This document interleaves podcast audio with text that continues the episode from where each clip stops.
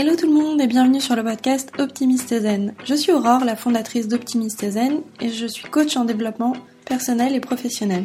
J'ai créé ce podcast afin de vous aider à vous détendre et à développer votre bienveillance envers vous-même.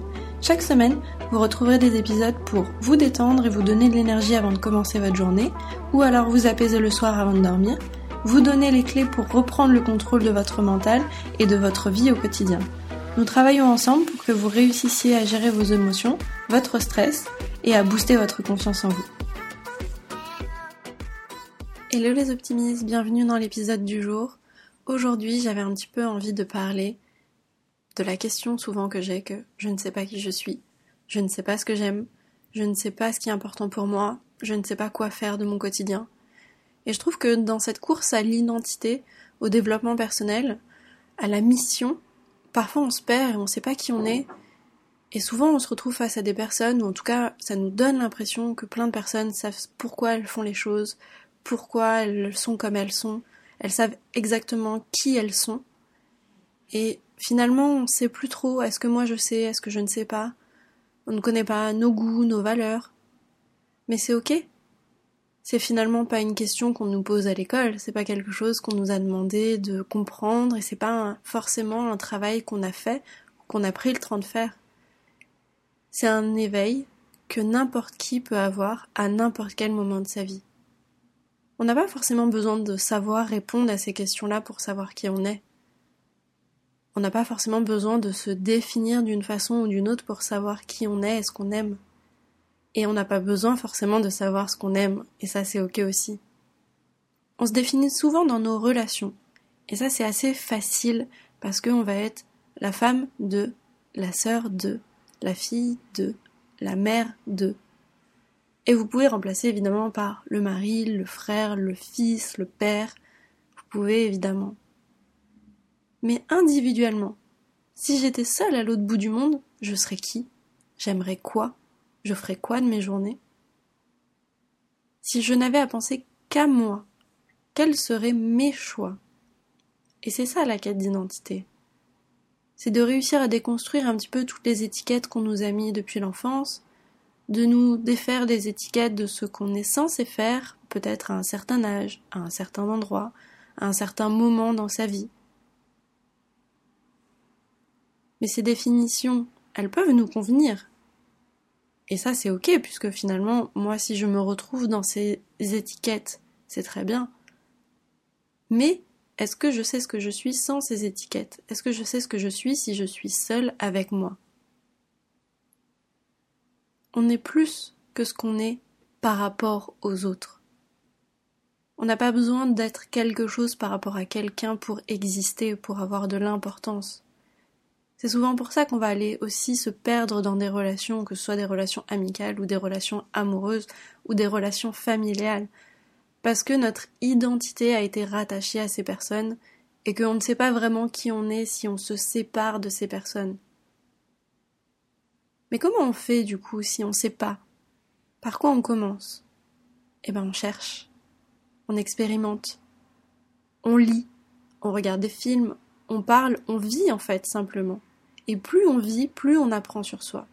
Plus on est curieux, plus on a envie de se découvrir, plus on a envie de passer du temps avec soi, mieux on se comprend, mieux on s'accepte.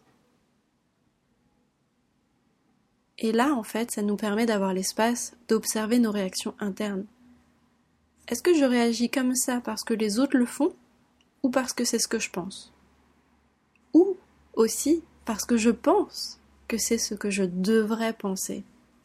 On projette souvent sur les autres ce qu'on devrait faire, ce qu'on devrait être, à quoi on devrait ressembler, et on pense qu'ils ont une idée de ça pour nous. Alors que souvent, pas vraiment.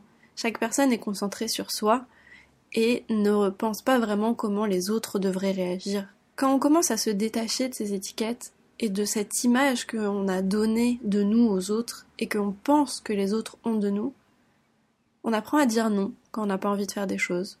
On se détache de l'image que les autres auraient si on disait, si on faisait ceci ou cela, si on disait non, si on n'acceptait pas leur avis, leurs humeurs, leurs réflexions.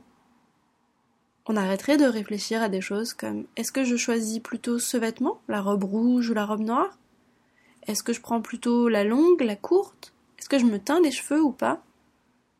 Est-ce que je dois être maquillée ou pas? Est-ce que je dois être musclée ou pas? Est-ce que je dois faire du sport? Et en fait, on enlève les injonctions, on enlève le je dois. On écoute ce qu'on a envie donc ça, c'est des choses qui vont être visibles dans les vêtements, dans, dans son physique. Mais ça fonctionne aussi sur pourquoi est-ce qu'on choisit différentes choses? Pourquoi est-ce qu'on choisit ce bord politique plutôt qu'un autre? Est-ce qu'on choisit cette religion plutôt qu'une autre? Ce diplôme à l'école ou même cette école plutôt qu'une autre? Est-ce qu'on sort avec ce garçon ou cette fille parce qu'elle correspond aux critères que l'on m'a donnés Ou parce qu'elle me correspond à moi? Est-ce que je parle de telle façon? Est-ce que je pratique telle activité? Parce que c'est ce que mes amis font, c'est ce que ma famille fait, c'est ce qu'on m'a demandé de faire? Si on enlevait tous les critères, le regard apporté par les autres, il resterait quoi? La liberté finalement, d'être n'importe qui, de faire n'importe quoi, uniquement par pur plaisir. Et pur plaisir, ça ne veut pas dire écraser le plaisir des autres, ça veut juste dire prendre du plaisir.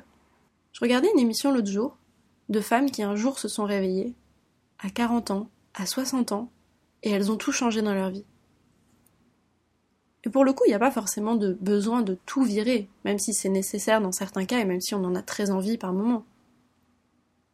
Mais on peut déjà commencer par regarder un petit peu ce qui se passe chez soi. Se dire, ok, qu'est-ce que j'ai envie de changer, qu'est-ce qui ne me convient pas dans mon quotidien? Et ça, ça passe par le fait de se connaître, par le fait de se comprendre. Si on comprend qui on est, si on met de la valeur dans ce qu'on est, on va se sentir mieux parce qu'on ne va pas reposer en fait dans la valeur que les autres nous donnent, on va reposer dans notre propre valeur. Mais je sais que déjà certains vont me dire mais du coup comment on fait quand on ne sait pas qui on est? Bah déjà c'est chouette d'y réfléchir. C'est chouette que tu écoutes ce podcast parce que ça veut dire que tu commences déjà à y réfléchir. Et moi j'ai envie de te dire, le champ des possibles, il est infini. Et peut-être qu'aujourd'hui t'es quelqu'un, mais demain tu seras quelqu'un d'autre. Et en faisant des choses qui te plaisent, en te confrontant à d'autres choses, en ayant des discussions et en étant ok en fait de donner ton avis, même si peut-être la personne en face n'a pas le même que toi, peut-être que ça va justement mener un débat, et peut-être que dans ce débat tu découvriras des choses sur toi. N'aie pas peur des autres, et surtout, n'aie pas peur de toi. Tu as le droit d'être qui tu veux. Tu as le droit de montrer qui tu es réellement aussi. Tu n'as pas besoin de porter des masques et tu peux justement grandir, changer. Tu as un talent.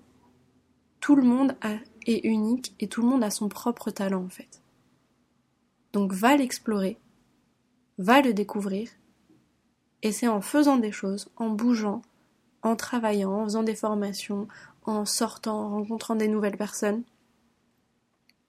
C'est comme ça que tu vas faire grandir et que tu vas justement découvrir des nouvelles choses sur toi.